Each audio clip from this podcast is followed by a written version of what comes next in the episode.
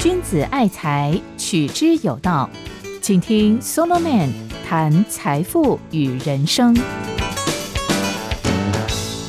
嗨，听众朋友，你好，很高兴我们又在空中相会喽。这里是 Solomon 谈财富与人生，我是叶仁昌。最近我们都在谈花钱的哲学，谈钱该花在哪里最值得。之前我们已经讲过两个喽，今天来到第三个。就是为了实践超越性价值而花钱。这里所谓的超越性价值，大家应该不陌生，在前面第四集的时候已经有谈过了。就是你委身或认同的那些来自上帝、历史、国家、民族或社会的某种理想或信念。这种花钱的哲学，它的重点在于啊。不是为了个人和家族的消费需要，而是着眼于某一个群体或公共的利益。当然，它的范围非常广阔啊。譬如，你可以捐款来支持一种政治主张、一种社会理想，或者一种宗教使命。你也可以把钱财用来认养孤儿、设立奖学金、赞助文艺活动、收容流浪犬。捐给社区发展协会，或者是支持冒险泛滥的义消，等等等等等，这些啊，都是我所谓的超越性价值的实践，范围真的很广，是不是？以下我特别挑了一个很有代表性的例证，来让大家醒思我要表达的一个核心观念，就是花钱不能只考虑便宜或性价比。花钱甚至不应该只是一种经济上的满足行为而已。花钱要有一个面向，就是你主观的把自己很在乎的意义和价值感放进消费里面去，让钱财的使用反映出你对某种精神理念的委身和认同。用另外一句话来说，就是我买的东西代表我。在两千零一年的时候，有一位英国的评论家赫兹女士写了一本很畅销的书《当企业诟病国家》，主要的内容是在对抗全球资本主义。很有意思的是，他在书里面鼓吹了一种很特别的花钱哲学，主张消费者在购物的时候要充满道德感。诶。这确实很特别。他说啊，当来到了二十世纪末以后，中产阶级已经把生活的重心从教堂转移到了购物中心或大卖场了。也就是说，消费主义变成了新的宗教。这好像有点糟糕。但他也提醒我们，可别误会喽。以为消费主义从头到尾里面只有物质欲望。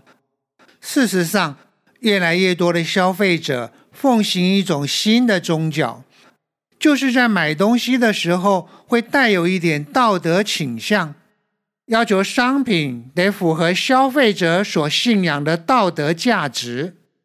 在这里，赫兹要表达的就是用来抵制黑心企业的消费者运动。这样一个运动，从十九世纪中叶就在英国开始萌芽了，而后逐渐扩散，来到了二十世纪以后更蓬勃发展了。即使是在宗教界，譬如英国国教，竟然也为他背书，这好像有点奇怪，是不是？赫兹就引用了英国国教的新千禧年祈祷书。敬拜新起点，New Star Worship，这份文件竟然很明白的告诉信徒，购物这么一个日常的行为，里面包含有一种信仰的责任。举凡到哪里购物、如何购物，还有该买些什么，你都要问问上帝的意见。把消费当作是信仰告白的一种方式。很多人认为。在教堂里面祈祷才是虔诚的信徒该做的事，但这本祈祷书却告诉你，当一个信徒在购物的时候，能够做出道德还有宗教上的评价、判断和选择，这其实更荣耀上帝。这本祈祷书也批评，如果你不是处在贫穷线上的人，消费的时候却最在乎便宜、要低价，而不考虑你买的东西有没有道德的问题，难道你对得起良心吗？譬如有一些足球和运动鞋，是黑心企业在第三世界以不道德的工作条件生产的。而你在购买的时候都不在乎，那对于耶稣所说的要爱邻舍如同自己，你不是在践踏吗？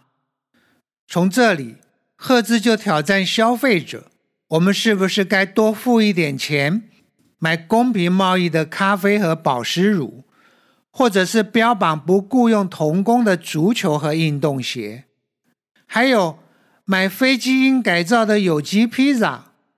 不破坏臭氧层的发雕，用再生纸印制的书本和手册，买放养鸡所生的鸡蛋，消费没有污染海洋记录的石油品牌，还有号称不在亚马逊砍树的冰淇淋，并且呢，唯独使用那些承诺只投资有道德企业的银行信用卡。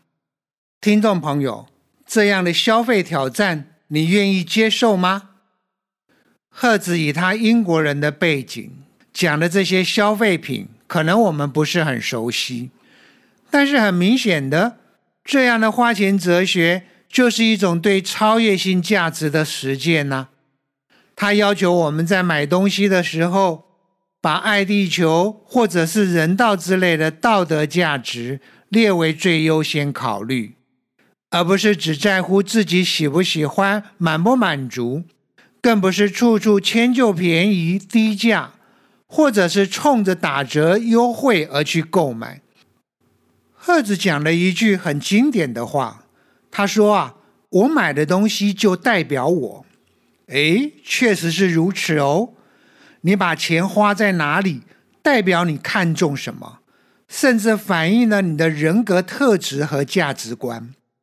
譬如，倘若你花了大把钞票在不必要的名车和名牌精品上，就透显出你在骨子里是个随俗虚荣的人，是不是？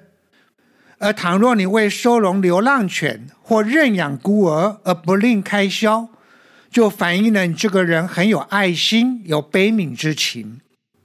那如果你很虔诚的信仰某一个宗教呢？我想你会慷慨大方的捐献给那个宗教事业的需要。简单一句话，就是我前面说过的，花钱应该要有一个面向，就是主观的把自己很在乎的意义或价值感放进消费里面去，让钱财的使用反映出你对某些精神理念的委身和认同。这就是我买的东西代表我。或者换个话来说，我自己发明的，我存在故我消费，而不是我消费故我存在。这就是主张要把自我存在的意义感表现在消费上，而不是以消费来刷自我的存在感。很多人就是后面这一种，是不是？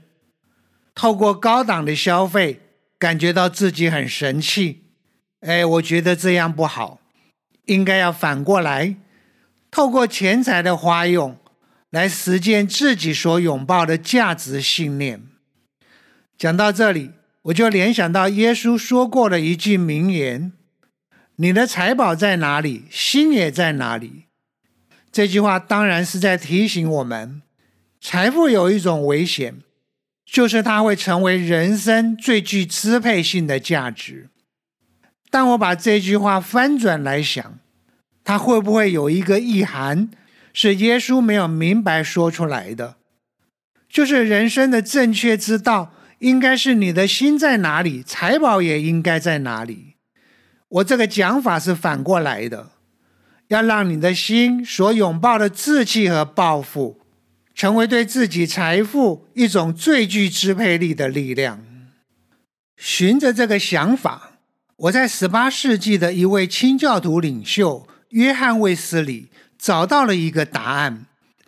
清教徒最强调的是，一切都为了上帝的荣耀。约翰卫斯理就从这样一个志气和抱负出发，对于财富讲出了非常经典的三句话：尽你所能的赚取，gain all you can；尽你所能的节省，save all you can；也尽你所能的给予，give all you can。这三句话太重要了。对于后来的历史影响深远。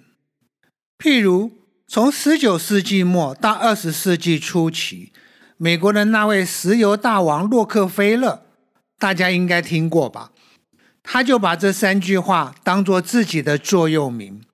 他一方面非常勤奋的工作，赚了很多钱；二方面他也非常的节俭；三方面他在慈善和公益事业上慷慨大方。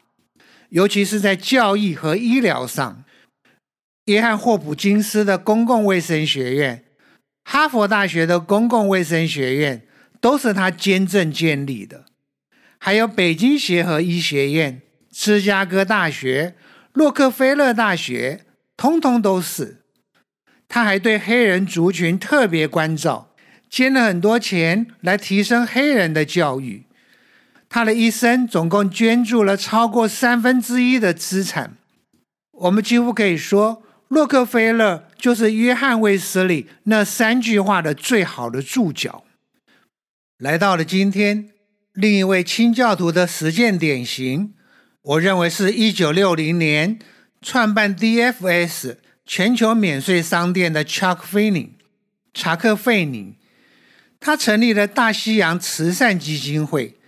在全球各地对教育、医疗、人权、公共卫生还有基础建设大笔捐献，累积三十五年以上的总金额更超过了洛克菲勒，高达八十亿美金。他对匮乏者的需要慷慨大方，自己却过着非常简朴的生活。他拒绝昂贵的美食，最爱的是烤乳酪番茄三明治。脸上戴的是杂货店买来的老旧眼镜，手腕上呢是十五美元的卡西欧表，理由是他走的跟劳力士一样准确。哎，这句话还真幽默嘞。此外，他没有汽车，大都以公共运输工具代步，而如果不是因为关节老化会不停颤抖，搭飞机也始终只坐经济舱。难怪啊。他会说自己是衣衫褴褛的慈善家。最特别的是，他在捐献的时候会强烈的要求隐姓埋名，因为这是耶稣要求的啊。马太福音里面就有讲啊，你施舍的时候，不要叫左手知道右手所做的，要叫你施舍的事行在暗中。所以长久以来，受捐献的机构。根本不知道查克·费尼是金主，哎，如果知道了，也必须签署一份保密协议。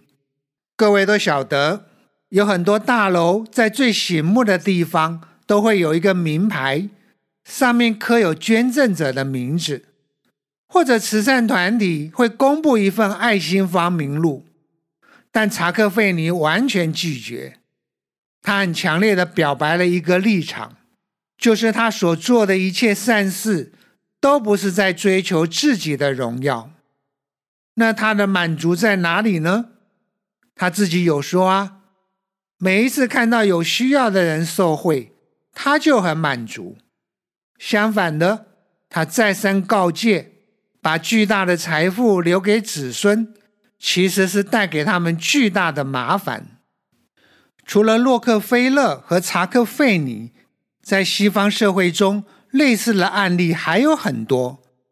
譬如知名品牌牙膏的创始人高露洁，他从年轻的时候开始，在支领人生第一份薪水的时候，就已经刻意抽出十分之一来实现爱的分享使命。此后，他的捐赠额度持续增加，甚至到了几乎是百分之百。还有桂格燕麦片的创办人克劳威尔，他在二十六岁的时候，就在他个人的基督信仰中立志，而后一生要从所赚取的财富捐献出百分之六十五来做慈善和公益事业。而在此后四十多年的经商生涯中，他竟然实现了这一个志向。西方社会就在这样的氛围和交互影响下，近代的大咖慈善家可以说比比皆是。譬如比尔·盖茨、巴菲特、索罗斯、摩尔、布洛德、凯瑟尔、凯撒，还有祖克伯等等，他们都很慷慨的为社会公益捐赠了大把大把的钞票。最值得一提的是，二零一零年。由比尔·盖茨夫妇和巴菲特发起了一项称为“捐赠誓言”的活动，目的是号召全球的亿万富翁在生前或死后至少捐出自己一半的财富，来使用于慈善和公益事业。结果，短短六周就得到了四十个美国富豪家庭的支持，而根据二零一九年。他们的网站所公布的资料，签署加入的亿万富翁已经高达两百零四位，其中来自台湾的只有尹衍良。哎，我们真是应该为他拍拍手，是不是？台湾之光。社会上经常有一种观念，认为有钱人多捐钱是应该的。那我们自己呢？哦，小康之家就例外了，是吗？我可以大胆的说，就在台湾，很多人批评资本家自私贪婪，也有很多人口口声声说穷人和弱势者很可怜，但是真正掏腰包、大方捐钱的人其实不多。我用西方的标准来衡量，我们台湾人在慈善和公益的捐献上，能稳定达到经常性收入十分之一的。恐怕寥寥可数，难怪我们的社会捐赠金额少了人家将近一百倍。我有一个呼吁，好不好？我们每个人都从自己收入的十分之一做起，捐赠出来做慈善和公益。刚开始你会舍不得，而且随着你的收入增加，会越来越觉得那十分之一是很大的一笔钱。然后就更舍不得，但是我要告诉你，实践爱的分享使命，这是任何一个有经济条件的人所该尽的一种正义和责任。它不是施舍，并且呢，在所有花钱的方式中，这最能创造出更大的价值。那奇怪了，台湾人的钱都流到哪里去了呢？很简单。除了花用之外，都留给子孙呢。对于钱财的使用，哎，我认为这是最糟糕的一种，因为你没有在有生之年让自己所拥有的财富发挥最大的效用。你辛辛苦苦用了一辈子来积累财富，结果却没有好好的去善用这些财富，去做你觉得最有使命感的事。去实践你觉得最有价值的事业。我请问各位，儿孙继承了你的财产，同时也会继承你的使命感和价值观吗？你难道不在乎你的儿孙把从你继承而来的财富花用在你觉得最没有价值的事情上吗？所以我一直鼓吹，在你还活着的时候，要把所有的财产。按照你觉得最有使命、最有意义感、最有价值的方式花掉或处理好。好了，听众朋友，今天这个讲次就到这里喽。整个花钱的哲学，也就是第六堂课，我们通通谈完了。让我们来做一个小小的归纳：钱该花在哪里最值得？第一，为角色扮演的必要而花钱；第二，为自我的完善化而花钱。这里面因为篇幅比较多，我又分成了两个讲次，一个是为了更成长和卓越，另一个呢是为了更美善和安康。那最后第三，也就是今天讲的，为实践超越性的价值而花钱。下一个讲次，我们要开始进入一个大的挑战，就是四大核心课题的第四个课题——财富的分配正义。这可是一个又庞大又复杂的难题。期待跟大家再一次空中相会。我是叶仁昌，你现在收听的是 Solomon 谈财富与人生。拜拜。财宝在哪里？心也在哪里？人生的财宝都在 Solo Man 谈财富与人生里。